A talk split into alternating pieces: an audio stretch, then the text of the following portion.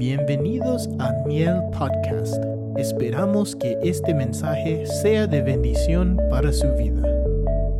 Eh, hoy comenzamos el libro de Joel y el domingo pasado terminamos, hermano, el libro de, de Oseas, ¿verdad? Eh, yo recibí algo y le digo honestamente delante de Dios. Ah, estando en la silla, ¿verdad? El Señor me habló a mi corazón y me dijo que insistiera y creo que fue de beneficio eh, el, asunto materno de Efraín.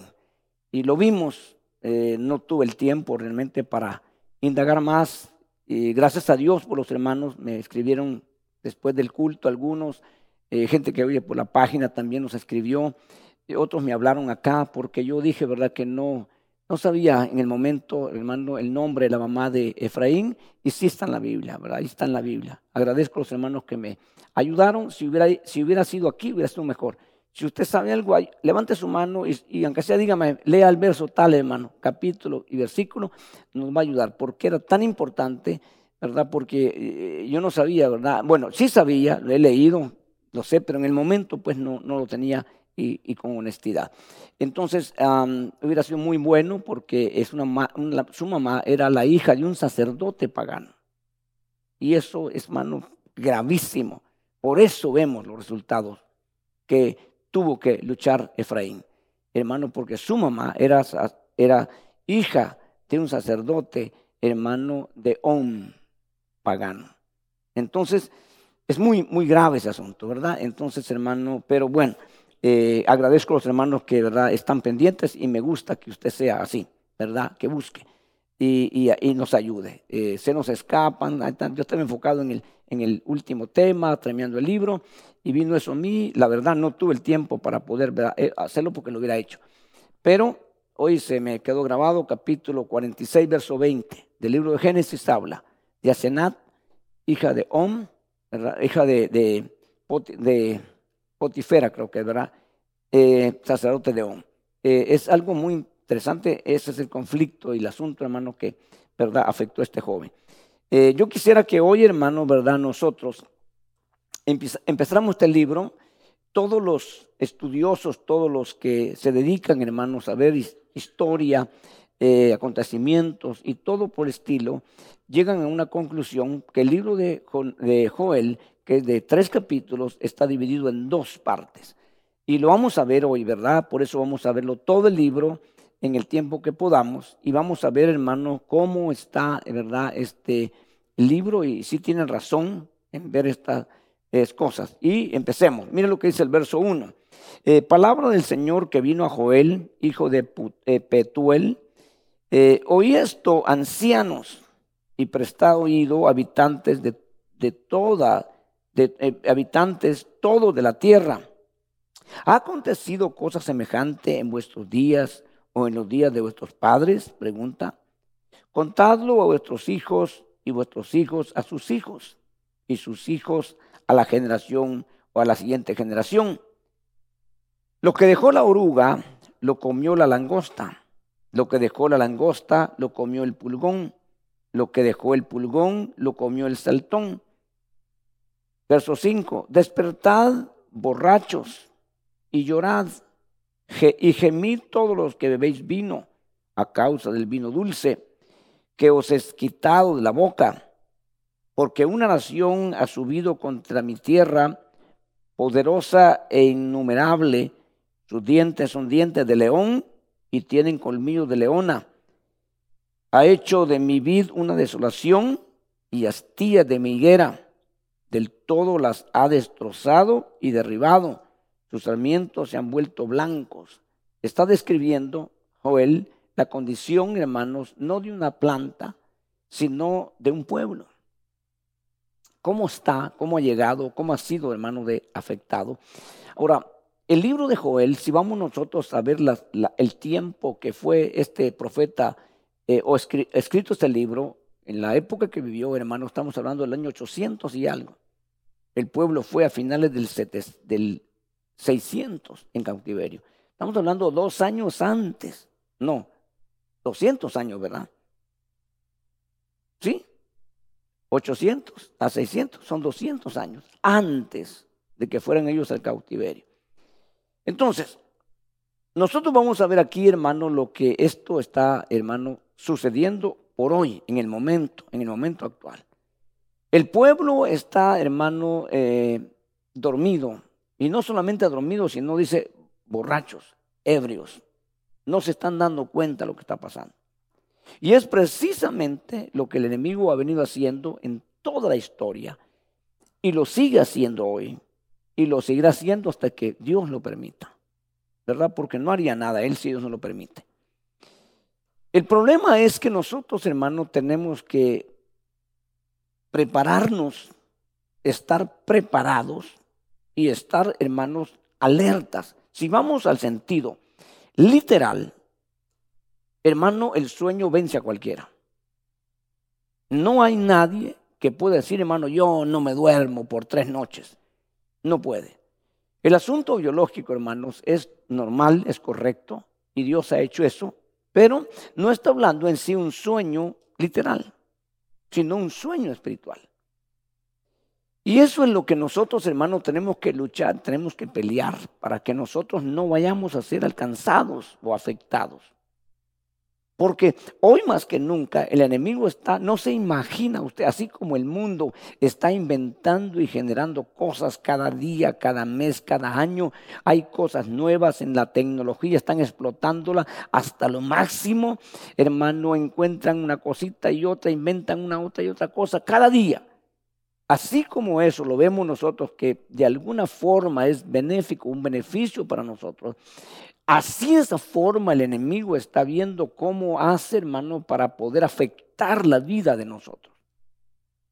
¿Verdad? Si usted como persona, como adulto, logra mantenerse, ¿verdad? Tomando todas las precauciones, haciendo, hermano, todo lo que Dios dice, entonces el enemigo, hermano, se da cuenta que con usted no puede, pero quiere afectarlo a usted.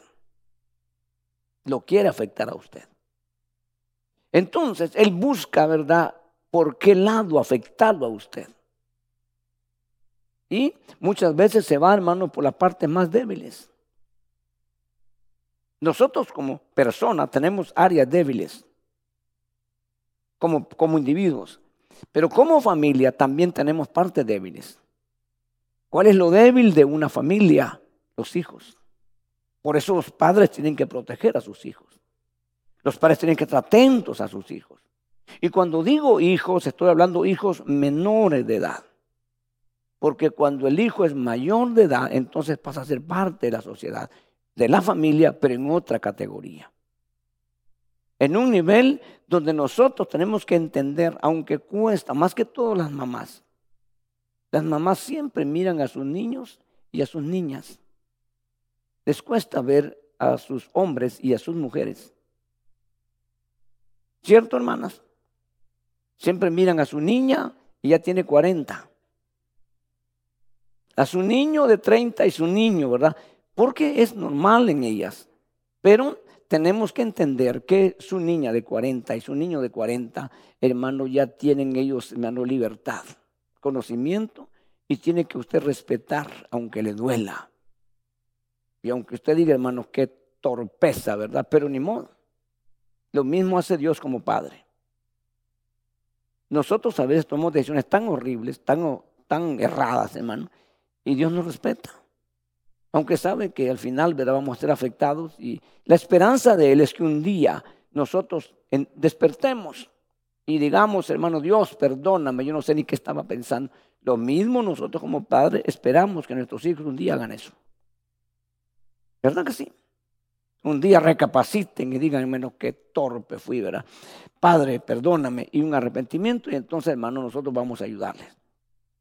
Bueno, entonces Dios, hermano, explica claramente lo que Él quiere con esta nación y lo que esta nación va a cosechar cuando se esfuercen en obediencia, en poner esa palabra, hermano, como prioridad en sus vidas. Pero también tienen que saber las consecuencias que vendrán cuando esa palabra no se, respete.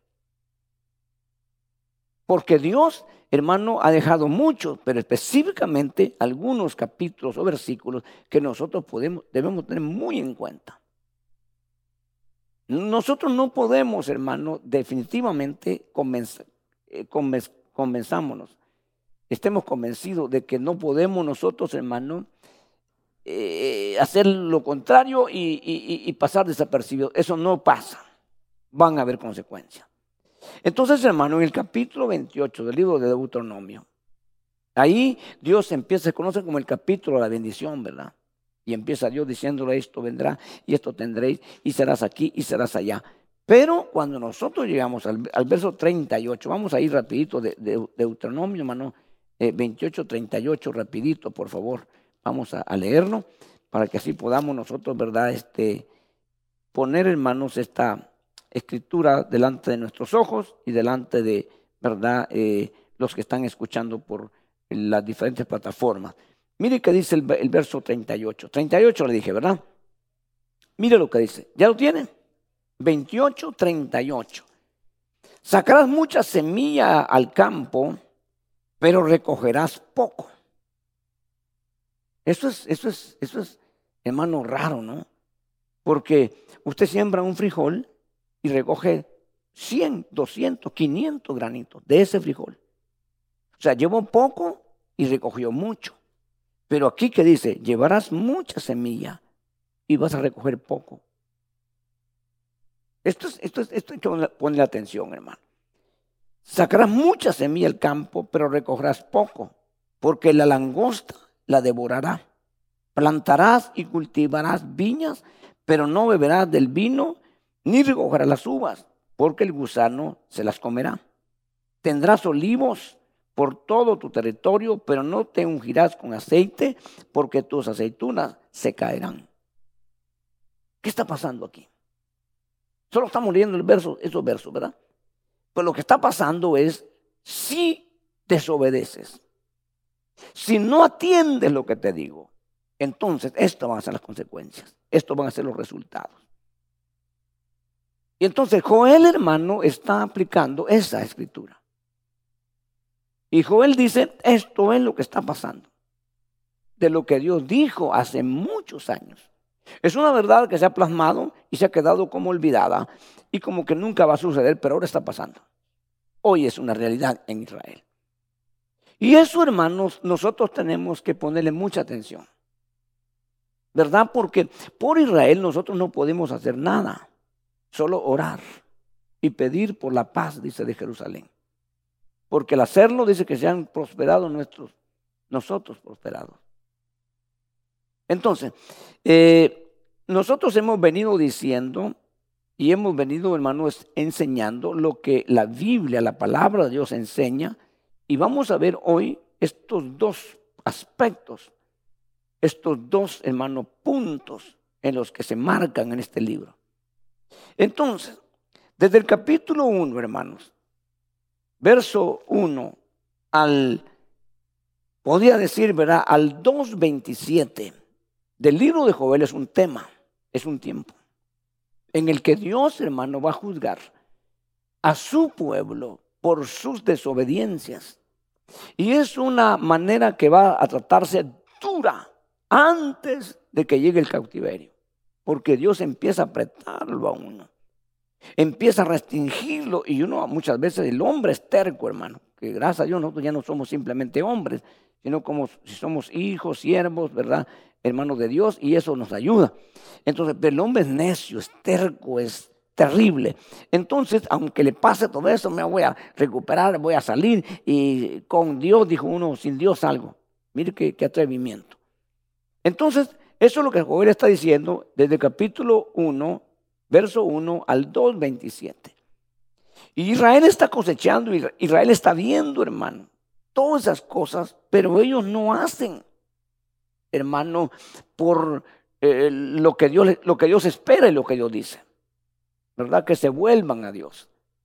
Dios, hermano, ha tratado, estamos hablando muchos años antes de que el pueblo fuera cautivo, cuando todavía se puede, cuando, todavía Dios puede, hermano, cambiar las, los planes. Pero Israel no hace caso, porque Israel, hermano, ha entrado en necedad como muchas veces nos toca a nosotros. Y eso es lo que nosotros tenemos que pedirle a Dios que nunca entremos. Que siempre seamos gente, hermano, dócil, gente sensible, gente, hermano, obediente, gente que, eh, como decimos vulgarmente, metimos una pata, ¿verdad? Aunque no tenemos pata, hermano, pero rápido salimos, no metemos la otra. Y evitamos tragedias, porque Dios sabe que vamos a cometer errores, que vamos a fallarle. Dios lo sabe. Pero hermanos, hay gente que no solamente mete los dos pies, ¿verdad? Para ser más exacto, sino que se hunde. Como dicen allá afuera, toca fondo. Y hasta que toca fondo, ya, ahora si quiere que lo sacan, así que lo saquen. Y muchas veces no sucede eso. Así como fue el proceso lento para hundirse, muchas veces el proceso es lento para salir. Nosotros queremos hundirnos, hermano, ¿verdad? Así despacito y queremos salir rapidito. Eso no se puede. No se puede. Hermano, así como se amarró un lazo y se dice un montón de nudos, hermano, de esa manera se sueltan. Y a veces más difícil soltarlo, especialmente cuando ya tiene mucho tiempo. No, no quiero soltar usted un lazo después de dos, tres, cuatro años, hermano, amarrado, y ahora lo quiere soltar, yo como que se, como que se pegó. Más difícil. Pero un nudo se suelta por donde se amarró. Si se quiere soltar. Si no, no se suelta o lo corta y todo, pero el nudo, el nudo solo se suelta como se amarró. Entonces, nosotros tenemos que entender ese proceso y ese punto, hermano, que Dios no quiere vernos nunca amarrados. ¿Verdad? Hoy escuchamos, hermano, alguna profecía, ¿verdad? No estamos libres totalmente. No se han roto todas las cadenas. No se han quebrado todos los yugos. Todavía hay yugos que se tienen que quebrar coyundas que se tienen que romper y cadenas que se tienen que quebrar. Pero a veces nosotros pensamos que ya estuvo. Ya nos bautizamos, eh, ya participamos de la mesa del Señor, ya servimos en la congregación y ya estamos bien. No, falta todavía. Estamos dentro del proceso. Y cuando nosotros entendamos eso y atendamos eso, entonces Dios, hermano, siempre nos va a ayudar lo que nosotros le pidamos. Yo le pregunto, ¿lo sabe Dios o no lo sabe Dios? Sí lo sabe, pero está esperando que tú le digas, por favor, Señor, ¿verdad? Yo tengo un problema. Eh, eso es importante. Pero el, el, conflicto nuestro es que nosotros no somos fáciles para, hermanos, reconocer nuestros problemas. Tenemos muchos problemas. Nosotros siempre buscamos una excusa o alguien a quien culpabilizar. Estoy así por fulano. Sí, de veras, hermano. Así somos nosotros y eso no se sorprenda. Todos somos así. Unos más que otros. Son raras las personas, hermanos, que dicen, no, yo fui el culpable, no tengo que culpar a nadie. Son muy pocas las personas. La mayoría siempre busca a quien echarle la culpa. Y eso es evidencia de la parte adámica. Porque Adán hubiera sido honesto y le hubiera dicho a Dios, sí, yo comí. Pero no fue así. No le dijo eso. La mujer que tú me diste me dio como que lo obligó con una pistola, le dijo, comes o te mato. No. Ella le dijo, mira, no pasa nada, no me morí, estoy bien, come, ok. Y rapidito lo convenció. Entonces, nosotros tenemos que entender, ¿verdad? Porque de esa manera nosotros vamos a poder, hermanos, salir adelante. Y vamos a evitar muchas cosas. Entonces, Dios empieza a mostrarles a ellos, hermano, que lo que Él dijo allá en el pronomio, 28, 38, se está cumpliendo, es una verdad. Y está usando un profeta muy pequeño. Está usando un profeta, hermano, que no es muy de mucha trayectoria ni de mucha ¿verdad? Eh, relevancia, sino uno que es considerado como uno de los profetas menores. Pero hay que poner atención a veces a los pequeños, porque muchas veces Dios usa a esos pequeños para decirnos grandes verdades. Fíjese, hermano. Entonces, eso es muy importante porque nosotros, hermano, a veces esperamos y aceptaríamos que nos venga a decir una persona de reconocimiento y ahí sí nosotros, ¿verdad, hermano? Hasta nos ponemos, hermano, hasta queremos que ore por nosotros. Como que esa persona, ¿verdad? Es más grande que cualquiera, cualquier otro. Y estamos muy equivocados. Porque el único grande aquí es Dios. Y Él puede usar a quien quiera. Y a veces usa al más pequeño. Y cuando Dios se manifestó al hombre, se, eh, se, convirtió en un ser muy humilde, muy pequeño y muy insignificante. Mire qué lección. Pues en este caso es Jesús. No ha habido otro hombre más humilde, no ha habido otro hombre más manso, no ha habido otro hombre más que Jesús. Y ese es Dios hecho hombre. Entonces, pero nosotros siempre queremos ir, ¿verdad? Hermano, al contrario. Y aquí vemos nosotros, hermano, todas estas cosas que nosotros tenemos que entenderlas y tenemos que reaccionar para nuestro bien, para nuestro beneficio.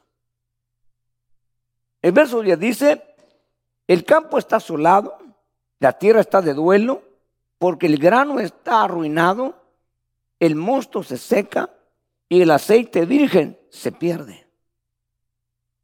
O sea, hay una manifestación de Dios, hermano, de un descontento desagrado. Porque Dios manifiesta esto cuando Él está, hermano, agradado. Todo esto viene a nosotros. Y cuando Él, hermano, no está agradado, pues estas cosas son de Él. No son nuestras. Usted no puede hacer nada más que poner la semilla. ¿Y qué va a hacer de ahí para allá? El crecimiento lo va a dar Dios. El que produzca fruto lo va a hacer Dios. No, no usted ni yo. Todo depende de Dios. La lluvia viene de Dios, el sol viene de Dios, todo viene de Dios. Así es de que Dios es el que se encarga de todo esto y nosotros necesitamos tener una relación muy cercana con Dios. Y lo demás es beneficio para nosotros. Cuando esto no está pasando, algún mensaje hay y hay que descubrirlo. Y generalmente está el problema en nosotros, casi nunca en Dios, nunca en Dios. Pero nosotros muchas veces por descuido eh, nos atendemos y a veces nosotros, hermano, y digo esto porque ha sucedido y va a seguir sucediendo, Dios quiere que no pase en usted. Cuando nosotros nos frustramos, hermano, y no logramos un propósito humano, como un trabajo, como una carrera, como cualquier cosa, ¿verdad? Y ponemos todo el empeño y toda la fuerza y de repente no sale. No sale. Y a veces decimos, Dios, ¿qué pasa? En esta forma. A veces no tanto así, va viendo por otro lado. Como cuando le queremos decir algo a alguien y vemos por otro lado. Aquí hay gente chismosa, pero sabemos que allá está el chismoso. es lo que dicen, ¿verdad? Se le habla a Pedro para que entienda a Juan. ¿Verdad que somos así? Entonces no, levantamos porque según nosotros todavía tenemos respeto a Dios, pero es que, y empieza uno a ponerse así, hermano, como que si Dios tuviera el problema. Y no solamente es usted, hermano, han habido hombres de calibre como Josué, cuando perdió la batalla en Jai, se puso y le dijo a Dios, ¿para qué nos pasaste a este lado? Mejor hubiéramos estado allá, nunca hubieras traído para acá, para ahora ser derrotados. Y ahora, hermano, así. Y le dijo Dios, espérate, le dijo Dios. El problema no está en el cielo. El problema está en la tierra. Y el problema está contigo, que no has revisado el campamento. Revísalo y vas a ver que no es el problema en el cielo. Y le hizo caso, hermano. Y empezó a revisar. Mire lo que tenía uno de ellos. Un lingote de oro. Un manto babilónico. Hermano, ¿dónde estaba Jericó? ¿En qué, en qué lado estaba Jericó? ¿Dónde está hoy Jericó? Porque todavía existe la ciudad. En Canaán. En Canaán estaba, hermano. O en, en Israel, pues. ¿Por qué tenía un manto babilónico? Se hizo de muy lejos, seiscientos y pico de kilómetros, o millas, no sé. ¿Por qué tenía un manto babilónico? ¿Quién lo trajo? ¿Por qué lo trajo? ¿De qué le servía? Y ahora se lo lleva uno de los jefes, de los líderes. ¿Para qué se lo llevó? Cuáles eran sus, pensamientos, sus, intenciones. Y quería que Dios le diera la victoria con el pueblo que seguía. Dios no puede ser burlado. Jamás. Y mire usted lo que pasó. Y Josué después dicho, Señor, perdóname. Qué barbaridad conmigo, ¿verdad? Hermano, y así nos pasa también a nosotros. Entonces, si te está yendo bien, y no hay problema, es cuando debe estar más atento. Porque muchas veces el enemigo, hermano, ¿verdad? Está viendo cómo Dios te está prosperando y cómo Dios te está bendiciendo y ya está planeando qué va a hacer para hacerte decaer con todo lo que llevas. En total, nunca debemos de dormirnos en el aspecto espiritual. Nunca. Nunca, hermano. Y si algo nos está llevando al sueño, revisémonos. Investiguemos qué está pasando. Porque es nuestro tiempo. Hoy es nuestro tiempo. Son nuestros días. Es nuestra oportunidad. Tanto Israel como nosotros hay un futuro que les, que les esperaba a ellos y hay un futuro que nos espera a nosotros. Pero ese futuro no lo vamos a alcanzar si nuestro presente no nos está llevando al futuro. Si nuestro presente nos está llevando a otro lado, no nos hagamos ilusiones, no nos engañemos nosotros. Nosotros sabemos que Cristo va a venir, estemos o no estemos preparados nosotros. De eso no hay duda alguna, Él viene. El problema es si yo me voy y usted se va. Eso es lo que tengo que investigar yo. De que Él viene, viene. Pregunto a alguien, hermano, ¿cree que usted se va a coger? Por la fe me voy, hermano. Qué bueno, lo felicito. Pero no, no basta solamente eso. Si no necesita usted, hermano, de verdad, asegurarse. Y lo va a lograr cuando usted se someta, cuando usted se humille, cuando usted se entrega, porque el Espíritu de Dios le va a dar testimonio. Mi testimonio puede ser, hermano, equivocado, errado. Entonces, nosotros vemos aquí, ¿verdad?, cómo este hermano hombre empieza, ¿verdad?, a exhortar, a Dios, mejor dicho, a través de este hombre, exhortar a Israel y a mostrar cosas, hermano, que ellos no dudan, que ellos no ignoran, ellos saben, porque ellos tienen palabra, ellos tienen enseñanza, como también nosotros. Nosotros no podemos decir no sabía. Nosotros tenemos palabra, no tenemos enseñanza. Nosotros Dios nos ha hablado muchas veces, hermano. Lo que pasa es que no le hemos puesto cuidado algunas veces o nos hemos hecho, ¿verdad?, los olvidadizos. Pero Dios se ha tomado el tiempo para hablarnos. Y es muy importante que nosotros, hermano, ¿verdad?, examinemos. Hay dos cosas, hermano, que voy a decir nomás y, y seguimos. Una persona cristiana debe estar delante de Dios y debe estar correcto, y debe estar así, debe ser correcto, y debe ser excelente, lo máximo. Si una persona está, hermano, y tiene contentamiento, pregúntese usted si usted es una persona que tiene contentamiento. Todo lo que mira es amable. Todo lo que ve y oye es atractivo. Porque usted tiene contentamiento. Pero si no es así, Usted, espero que no, pero puede estar con resentimiento. Y todo lo que mire y todo lo que oye le afecta. Entonces, dentro de las congregaciones hay personas que están contentas, que son felices, que van en el camino correcto, no se han desviado. Pero hay personas que están resentidas. Y escucho, eh, eh, recuerdo hace unos más o menos 28 años, dijo un pastor, hermanos, así dijo un nombre de mucho respeto, dijo, hermano, de los arrepentidos se vale Dios y de los resentidos se vale el diablo, dijo. ¿Verdad? Entonces, si nosotros tenemos contentamiento, nosotros vamos en el camino correcto y, y, no se vaya a desviar. Porque el enemigo va a tratar la manera de ver cómo lo saca de ahí. Pero si usted ya dejó entrar el resentimiento, ya estuvo. Usted va a terminar amargado, destruido, no hay otra salida. Y, que, y, quizá diga uno eso, diga rechazo, reprendo, diga lo que quiera. Pero si no se arrepiente y no sale de ahí, ahí termina. Solo es cuestión de tiempo. Entonces, Sigamos aquí en el capítulo, hermano 2. Mire que dice, toca trompeta en y sonad alarma en mi santo monte. Tiemblan todos los habitantes de la tierra, porque viene el día del Señor, porque está cercano. Día de tinieblas y de lobriguez. Dice, día nublado y de densa oscuridad. Fíjese, hermano. Está hablando un pequeño, que eso es lo que viene. Hermano, todavía en el tiempo que se puede revertir cualquier cosa.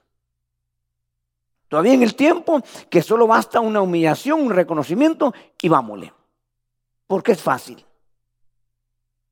Hay un problema, reconozca, reconozcamos. Yo que tengo que reconocer. Y de ahí para allá todo es fácil. ¿Verdad? Entonces, hermano, pero el problema de nosotros es que nos cuesta reconocer. Porque le vuelvo a repetir, la mente está afectada y entonces estamos viendo quién es el culpable, no en lo que yo tengo que trabajar. Y eso es lo que nosotros, hermanos, tenemos que pedirle a Dios que nos ayude. Entonces Dios va, hermanos, a menguar la luz. Y va a haber personas, hermanos, que pretenden estar en medio de la luz, pero están en la oscuridad.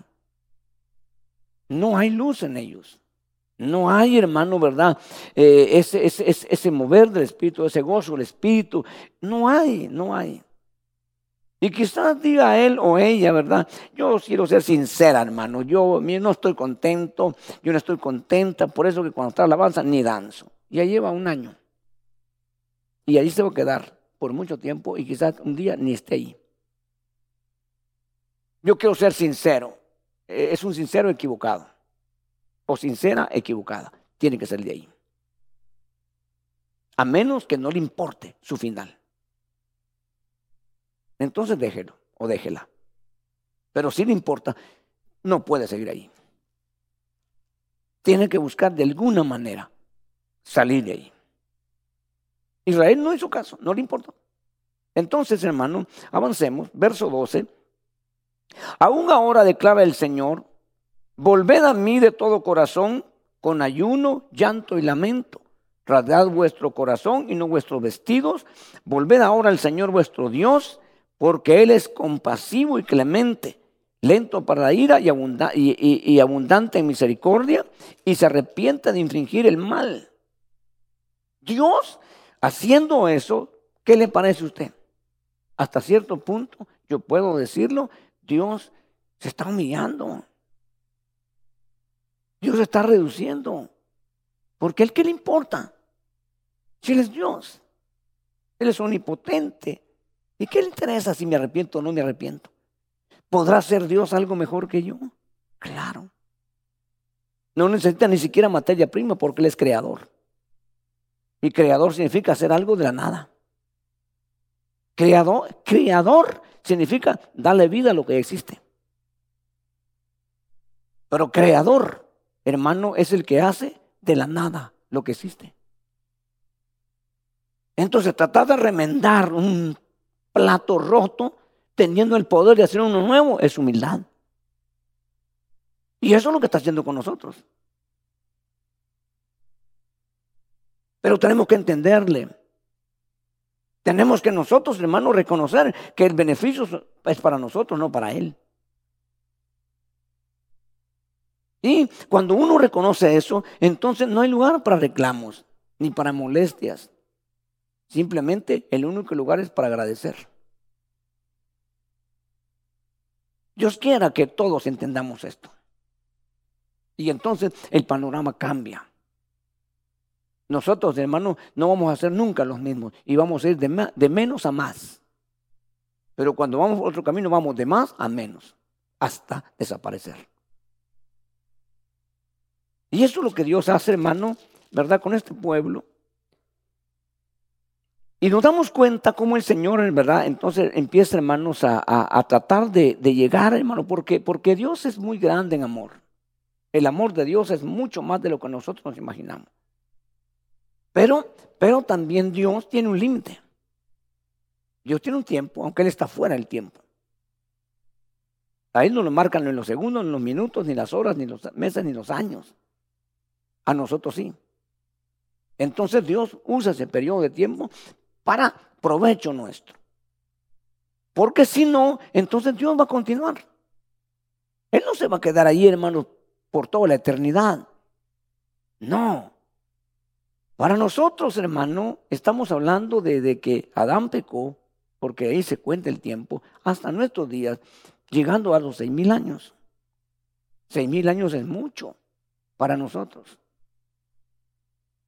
Y Dios ha tenido paciencia, hermano, porque Él sabe que en sí, la culpa en sí total no es del hombre, sino de ese ser maligno que está atrás, hermano, su creación, queriendo destruirla. Porque si fuera iniciativa de nosotros, entonces nos desecharía como lo desechó a él. Pero el hombre llegó aquí por iniciativa del diablo. No fue él que le dijo a Eva, pues Dios sabe que el día que comamos ser igual que Dios. Y ella no había pensado eso. Ni se le había cruzado por la mente. Pero ahora, por la iniciativa del diablo, ya reaccionó. Pero cuando se respecta a él, hermano, no es igual. Porque él tiene toda la culpa. Perfecto eras desde el día de tu creación hasta que en ti se halló pecado. Y cuando examinamos la manera del pecado del diablo es, un día él dijo, yo subiré más allá de las estrellas, me sentaré en la parte de Dios y seré igual a Dios. Nadie le está diciendo que sea igual a Dios o que puede ser igual a Dios. Él decide. Y por ese pecado no tiene, no tiene reversa. Pero en el caso de nosotros, hermanos, Él fue el que le dijo a la mujer. Y ese problema ha venido y Dios lidiando por eso. Porque es un pecado indirectamente. Los pecados que vienen indirectamente en lo que te arrastraron, te envolvieron, casi la mayoría de apóstatas reversibles son los que fueron arrastrados pero no los que arrastraron. Los que arrastraron no vuelven, pero los que fueron arrastrados, eso sí pueden volver. Y por eso es que nosotros tenemos que, hermano, tener cuidado que nadie te mueva. Por eso Pablo escribía a la iglesia hermano, le decía que nadie te mueva, ni, por carta, ni por, ni por espíritu, ni por esto, ni por lo otro, que nadie te mueva. Porque Dios no está cambiando cada rato. Lo que Dios dijo hace seis mil años lo sigue sosteniendo, no lo ha cambiado. Y no lo va a cambiar. Van a cumplirse los tiempos y se va a cerrar un ciclo, entonces ya será otra historia. Pero mientras no se cierre, Dios sigue manteniendo su palabra. Porque Él no cambia. Y eso, bendito Dios, porque nosotros estamos dentro de eso y es una garantía para nosotros. Porque motivos le hemos dado para que Dios cambie de parecer. Pero Dios, hermano, tiene muchos atributos y uno de ellos es la misericordia. Para no acabarnos. Pero también la misericordia tiene su límite. Entonces, hermano, dice esto, ¿verdad? Lo que Dios va a hacer. Y esto está en el periodo. Pero como el pueblo no entiende, no le importa, porque el hombre cuando se pone terco, hermano, nadie lo hace entender. Nadie. Mejor déjelo, ¿verdad? Ni hable ya. Ahí deje. Entonces resulta que Dios termina con ese periodo y ese es lo que los eh, eruditos teólogos hermanos entienden que ese periodo se termina en el capítulo en el verso 27. Cuando entramos al verso 28 del capítulo 2 comienza otra etapa. Y en el verso 28 dice, "Y sucederá que después de esto derramaré mi espíritu ¿Está leyendo conmigo? ¿Qué, es, ¿Qué dice ahí? ¿Cómo empieza el verso 28? ¿Qué significa eso? ¿Qué significa eso? ¿Ah? ¿Qué significa? Después de esto, se cambió, se terminó un periodo. Después de esto, sigue algo diferente. O sea, se cerró un ciclo. Y sucederá que después de esto se acabó, ya no, ya no hay tiempo. Usted sabe, hermano, que aún las demandas tienen un tiempo. Yo sé, no, estoy seguro si es seis meses no accidente. Y después de a, los ocho meses, yo voy a demandar porque no accidente. Le dicen, Señor, se acabó. Usted hubiera hecho esto hace seis meses atrás. Eh, no estoy seguro, pero quizás es un tiempo. ¿Verdad? Hermano, cuando un carro sale defectuoso, dan un tiempo y usted lo puede llevar y no paga nada, ellos lo arreglan. Cuando termine el tiempo, no le arreglan, porque usted, no, usted perdió su tiempo. Esos son los hombres.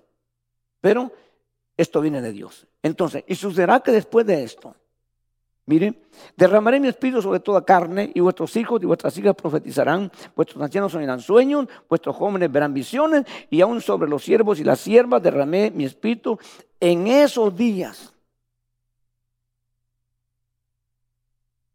Pasaron, hermanos, el cautiverio Babilonia, regresaron de Babilonia, pasaron de Malaquías a Mateos 400 años más o menos, no pasa nada. Pasó Cristo tres años y medio predicando, llamándoles, hermanos, arrepentiendo, no pasa nada. Pero cuando ya termina todo, entra un nuevo, Cristo se va y el Espíritu Santo viene, es después de el nuevo tiempo. Y ahora llega el Espíritu, por eso Pedro se para. Cuando dicen borrachos, dijeran su vino. No, le dijo Pedro, no es borrachos. Esto es lo que dijo Joel. ¿Se acuerda? Creo que 2.14, 2.26 de, de hecho, ¿no? Por ahí está. Entonces Pedro se para y dice, no, no, no, no, no, estos no son borrachos, son las nueve de la mañana, señores. No hemos tomado anoche ni hoy en la mañana. Esto es lo que está escrito en el libro de Joel 2.28. Ese es el tiempo que cambió. Porque se va a iniciar una nueva era en la tierra con una humanidad no exclusiva, sino abierta para todos. Para un judío le era difícil creer eso. Y no simplemente un judío común, sino a un apóstol como Pedro. Que aunque Cristo le enseñó personalmente tres años y medio, que creo que fue una escuela suficiente como para entender, no entiende Pedro. Lo vemos en la familia de Cornelio. Hermano, cuando Cornelio se juntó a su familia, son romanos paganos. Y hasta le dice Pedro, ¿ustedes saben cuán abominable es que un judío esté con ustedes? Y hablando así estaba Pedro cuando dice que el Espíritu Santo vino sobre ellos. ¿Qué dijo Pedro después? ¿Qué dijo Pedro después? Acaba de decir allá en el libro de Hechos, capítulo 2, que es el nueva época comenzado. Y lo cita Joel y se da cuenta que esto es lo que... Pero ¿qué pasa aquí ahora? No, fue suficiente eso. Lo mete Dios en un proceso, hermano, sobrenatural que se llama un éxtasis donde le hace bajar un lienzo con animales cuadrúpedos y le dice, mata y come. Yo no he comido nunca nada inmundo, así que no voy a comer. Se planta en éxtasis. Como que diga una persona anestesiada, no me operan.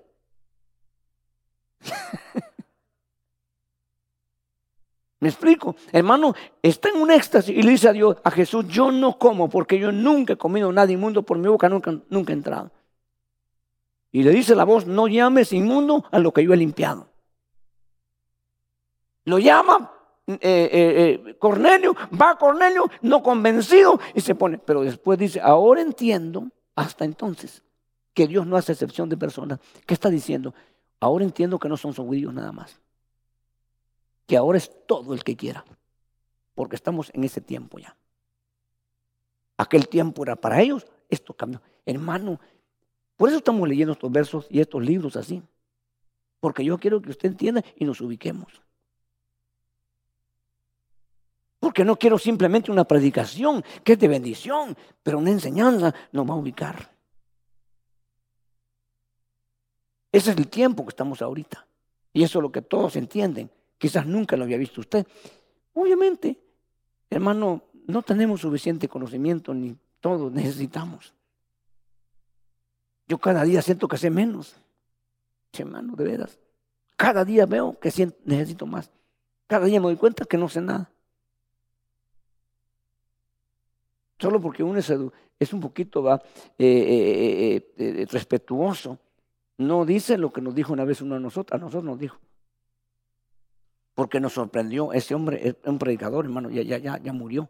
Pero decía, eh, abran el libro tal, el capítulo tal, decía, yo no sé si lo sabía en memoria, ¿verdad? de seguro que sí. Y lo abríamos, así y leía todo el capítulo sin, tener su Biblia abierta.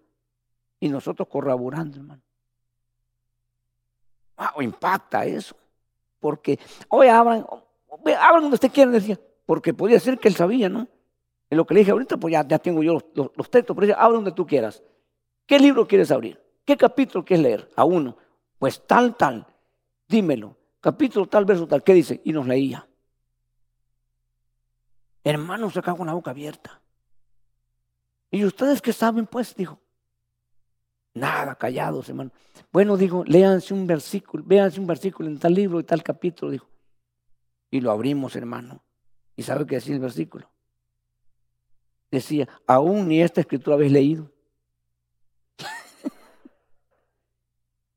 hermano, todo así como si ustedes nos reímos todos, qué vergüenza, ¿no? Y uno le dijo, hermano, usted sabe mucho. No, dijo, usted sabe muy poco, dijo. Todavía no dio otra de último.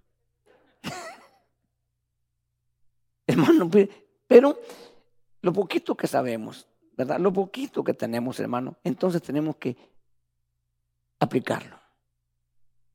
Lo poquito. Porque lo poquito que tenga se puede hacer mucho en Dios. Entonces, este tiempo estamos aquí nosotros y por eso que se divide el libro en dos temas y en dos tiempos. Y partiendo de ahí, ya viene otra historia. Ahora ya no es vuélvanse. Ahora no, arreglemos cuentas. No, ahora no. Ahora no es, como dice Isaías, si vuestros pecados fueran rojos como el camesí, primero dice, vengamos y pongámonos a cuenta. Si vuestros pecados fueran rojos como el camesí, yo los haré como blanca lana. Si fueran rojos, empieza a decir, hermano, entonces, pero ahora ya no es, ya no es eso. Ahora no hay oportunidad. Ahora es otra historia. Pero Aquí es un punto, hermanos, importante que el que invoque el nombre, eso no era antes. En el, en el tema pasado, en la dispensación no existía eso. Era por promesa, hechas a los padres, y por esa, si podemos usar la palabra herencia, entrábamos. Ahora no. Ahora no existe eso. Ahora es otra historia es otra dimensión, es otra dispensación, es totalmente diferente. Entonces, hermano, pero ahora está la era del Espíritu. Resulta que usted y yo, hermano, que no sabíamos de hebreo, de griego, no sabíamos de Biblia, no sabíamos nada. Bueno, no sé usted, tal vez usted sí, yo no. Yo no sabía, hermano. Yo ni siquiera la Biblia la había visto así, mire, así la Biblia. Ni siquiera, porque ya cuando llegaba yo a misa, ya estaba en el púlpito la Biblia, y entonces decía el hombre ahí con aquella sotana, hermano, vamos a leer la palabra, el Evangelio, los puros evangelios leían, hermano. El Evangelio según Juan, y leí, hermano, ni cuidado ponía uno, ¿verdad? Solo estaba atento. Palabra de Dios, te alabamos, Señor, todos. ¿Se acuerda? Hizo todo y ahora diga lo que quiera y ya me quiero ir. Hermano, larga las misas sentía uno cuando tenía un compromiso, uno que tenía que hacer algo. Entonces, pero resulta que tenemos nosotros el privilegio, la bendición de que estamos en esta dispensación donde el Espíritu de Dios no solamente te ayuda, sino que está dentro de ti. Aleluya. Dentro de ti. En aquella dispensación sí venía el Espíritu Santo algunas veces, hermano, se manifestaba en un rey, en un profeta, y se iba. Y el profeta quedaba, no todo el tiempo. No crea que el profeta, hermano, ni aún ahora. El profeta sabe todo. Y aquí viene el profeta y la gente se pone, hermano, me está viendo el alma. Si fuera así, hermano, qué rato le había dicho el, Señor a usted, si lo, quisiera avergonzar o destruir, ya qué rato le ha dicho, pecador, fulano tal, así andás, así es lo que has hecho este día. Y nos hace pedazos aquí, pero no, no nos ha traído para hacernos, ya venimos hechos pedazos. Y nos quieren eh, volver a armar el Señor pero quiere apelar a tu sinceridad, a tu honestidad, a tu conocimiento. No le podemos dar vuelta al Señor. Bonita la gente que reconoce eso. Mira, contigo no, no puedo engañarte, no puedo darte, no puedo darle vuelta. Así, así está la cosa. Eso espera Dios de todos nosotros. Así estoy yo. Este soy yo. Pero ten piedad, Señor. Y sí, Dios va a tener piedad de nosotros. Entonces, entra, hermano, de, a partir del capítulo, del, verso 28 para allá, empieza, hermano, eh, una situación ya no normal. No ha pasado. Todavía no ha pasado en Israel y va a pasar. Verso 28, 29 dice, y aún sobre los siervos y las siervas remé mi espíritu en aquellos días, en esos días, y haré prodigios en el cielo y en la tierra, sangre, fuego y columna de humo, el sol se convertirá en tinieblas y la luna en sangre antes que venga el día del Señor grande y temible. Y sucederá que todo aquel que invoque el nombre del Señor será salvo. Esto lo, cita Pablo en Romanos. Porque estos libros pequeños lo citan mucho, tanto el Señor como, como Pablo. Dice hermanos, porque en el monte Sión y en Jerusalén habrá salvación, como ha dicho el Señor, y entre los sobrevivientes estarán los que el Señor llame. O sea, hermano, que aún los sobrevivientes no es porque ya lo hicimos. En ese sentido, hermano, yo quiero decirle algo. Hoy el enfoque de Dios es para la iglesia, hermano, en totalidad, entendiendo el Señor que de esa iglesia va a sacar, hermano, ¿verdad? Una parte que es la novia, que se va a convertir en esposa de Cristo, donde será la atención por muchos siglos de los siglos. Pero ¿qué va a pasar con el resto que se queda? Con el resto que no entendió o no quiso. ¿Qué va a pasar? Hermano, cuando el rapto suceda y la iglesia se ha llevado, la parte se haya llevada, no se va toda la iglesia, se queda el resto. Donde, hermano, según entendemos, ¿verdad? Pablo escribiendo que el anticristo no se puede manifestar porque hay dos cosas que lo impiden. Lo primero, lo más grande, que es el Espíritu de Dios. No puede aquí el anticristo manifestarte mientras el Espíritu de Dios esté acá. Y el Espíritu Santo al irse tiene que llevarse a la novia, que se convierta en esposa. Cuando eso suceda, ¿qué pasa con el resto? Toda la gente que pase después de eso, entonces Dios dice, según Pablo, se torna a ayudar a Israel. Y los que se quedan tienen que entrar en ese trato. Pero el ayudar a Israel no significa evitar la muerte sino entrar en un periodo muy difícil, porque viene el día del Señor. Un día donde la ira, donde se descarga todo sobre la tierra. Cuando nosotros leemos, hermano, ese día, y Jesús lo cita en el Nuevo Testamento, porque también Jesús, hermano, citó estos pasajes. El Señor hace, hermanos, una diferencia que muy difícil se nota si no tiene cuidado uno y especialmente si no fue muy bueno para la ortografía. Porque es la parte, hermano, importante en una lectura. ¿Verdad? En una lectura, hermanos, la persona que no tiene ese, ese, esa enseñanza, eh, hermano, hasta, hasta ni se le entiende. Aunque esté leyendo lo correcto. ¿Por qué no se le entiende? porque cuando encuentra una, coma se va de largo. Y, como que la, la oración no tiene sentido. Porque, hermano, muchas veces está la coma, punto y coma, punto y aparte. Entendemos que es cambiar de un tema a otro. Por eso decimos punto y aparte. Ya no hablemos de esto, ahora hablamos de otra cosa. O cambiando de tema. Son las frases que nosotros usamos, ¿verdad? Porque estamos hablando de papas y ahora vamos a hablar de manzanas.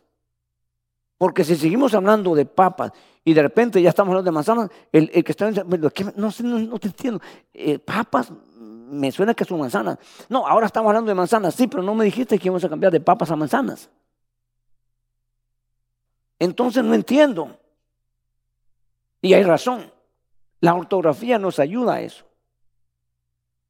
Los que fuimos a la escuela nos enseñaron ortografía, caligrafía. ¿Se acuerdan? Entonces, hermano, eso ayuda. Por eso cuando, cuando, el Señor cita, se va hasta lo más mínimo. hablando de la ley, y dice, hermanos, que la ley no pasará ni una tilde ni una coma. Esas no son frases, ni, ni letras consonantes, ni mucho menos vocales. Está catalogado entre los símbolos, los signos, ¿no? Ahí está el signo de admiración, de interrogación, hermano, eh, todo eso. Entonces, resulta que cuando el Señor empieza a hablar, Jesús, y es otra etapa que hay que entenderla. Cuando habla, hermano, en, ¿se acuerdan, no? Hermanos, eh, Jesús habla del día del Señor. El Señor empieza a hablar, hermano, que el día de Jehová, pero antes que ese día llegue, Él pone una, un punto. Porque en el Antiguo Testamento no hay punto. Se ve que es un solo. Viene el día favorable y el día de la venganza. Pero cuando hablamos, oímos a Jesús, le puso un, un punto cuando terminaba el día de... ¿Qué le dije? No, no, antes de la venganza, ¿qué le dije? ¿Ah? Bueno, no escucho, hermano. Cuando terminaba el día agradable, puso un punto el Señor. Que en el Antiguo Testamento no hay punto. Cuando usted lo examina, no hay punto. Porque el Señor iba a prolongar ese día. Por eso puso el punto. Mire, mire, lo que pasó. Llevamos como dos mil años por el punto que se puso. Porque si no está el punto, inmediatamente tiene que venir el día de, venganza. Pero por el punto lleva dos mil años. Misericordia, oportunidad, que no podemos perderla. Pero en dos mil años se ha rendido la humanidad del Señor. En dos mil años se ha congregado como debe congregarse la, iglesia del Señor. Se ha vuelto la gente íntegra, honesta, recta, verdadera. En dos mil años, no. Entonces, ¿qué esperan? ¿Cuántos más años esperan? ¿Cuántos vamos a empezar? Si no empezamos hoy, nunca empezamos. Porque estamos en el año de la misericordia. Pero cuando habla joven, habla el año de la venganza, donde va a ser una destrucción terrible. Donde ya es Dios, hermano, descargando su ira. Ese es el periodo que Israel espera. Dios ayude a los hebreos, yo los ayude, hermano Dios tenga piedad de ellos, pero hermanos, creo que ahorita están, están en, batalla ahorita con los vecinos hermano, y los vecinos son ratoncitos ante leones, honestamente. Los pobres palestinos no tienen ni aviones. Israel tiene F-35. ¿Ok? Entonces, hermano, eso no es nada. El escudo de hierro que tienen de los misiles, se le están cortando algunos y le están haciendo estragos. ¿Qué va a hacer cuando vengan los nucleares? que ya no hay escudo. Eh, si, el escudo le pega al, al, nuclear ahí, esa reacción va a caer y mata a los que caen. Ya no es un puente que se, desintegra. Y a saber qué otras cosas hay que nosotros no sabemos.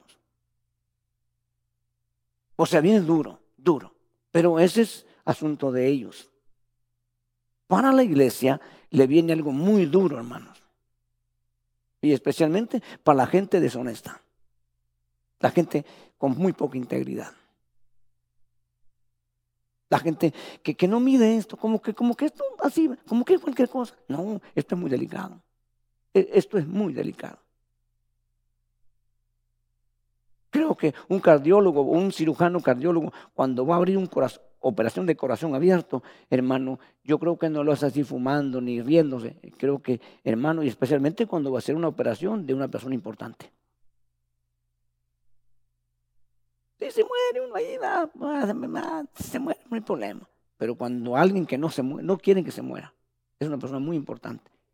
Yo quiero decirle algo, hermano. Aunque pareciésemos que no es cierto y pareciésemos ahorita como que nosotros no somos nadie, nosotros somos gente muy importante. Muy importante. Y oiga lo que le voy a decir. Dios no, ha, Dios no ha dicho, Dios no ha dicho, ¿verdad? Dios no es que quiera, quiera o no quiera. No, no, no está ahí Dios. Dios ya dijo que nosotros no vamos a morir. No es que Dios quiere que muramos o no quiere que No, no. Dios ya dijo que nosotros no vamos a morir. Ya lo dijo, ya lo estableció. Somos tan importantes para Él que ya dijo no morirás. Y nosotros a veces todos despistados, hermano. Cuando ya el Creador, el que tiene la última palabra, dijo, tú no mueres. Porque es tan importante para mí que no vas a morir. Nunca. Esto que viene ahorita va a ser muy duro, hermano, pero no es para nosotros. Sí, nos despertamos. Pero si nosotros no ponemos atención, entonces, hermano, no podemos lamentarnos. La verdad que mucha gente cristiana ahora, Jesús no es prioridad. El congregarse no es prioridad. Le felicito a usted que tiene esa costumbre y, y no lo haga solo por costumbre, sino que hágalo por devoción. Tengo que ir a la iglesia. ¿Cómo vino hoy a la iglesia? ¿Cómo vino ayer a la iglesia? Hermano, con aquella emoción, ¿verdad? Señor, ¿y qué vas a decirnos hoy? ¿Cuál va a ser el mensaje de hoy? Señor, necesito. Soy un necesitado, necesitada. Señor, te necesito. Yo no puedo vivir sin ti. Tu palabra para mí es de suma importancia. Yo tengo muchas cosas, Señor, que hacer. Compromisos con la familia, compromisos con esto, compromisos con aquello. Pero yo dejo todo, Señor, porque quiero ir a sentarme a oír tu palabra, Dios, porque sé que tu palabra es medicina, tu palabra es alimento, tu palabra es mi solución. La verdad que no son muchos, honestamente. Pero Dios quiera que aquí, en esos pocos, ¿verdad? Estemos nosotros. Estemos, hermano, que de verdad, de verdad nuestra vida, ¿verdad? Y como dijo Pablo, para mí el vivir es Cristo. Esa es la vida. ¿Qué otra cosa esperamos? ¿Qué otro proyecto? Estamos haciendo proyectos y cosas, bueno, para mientras, para mientras, para mientras. Pero mi eternidad está segura.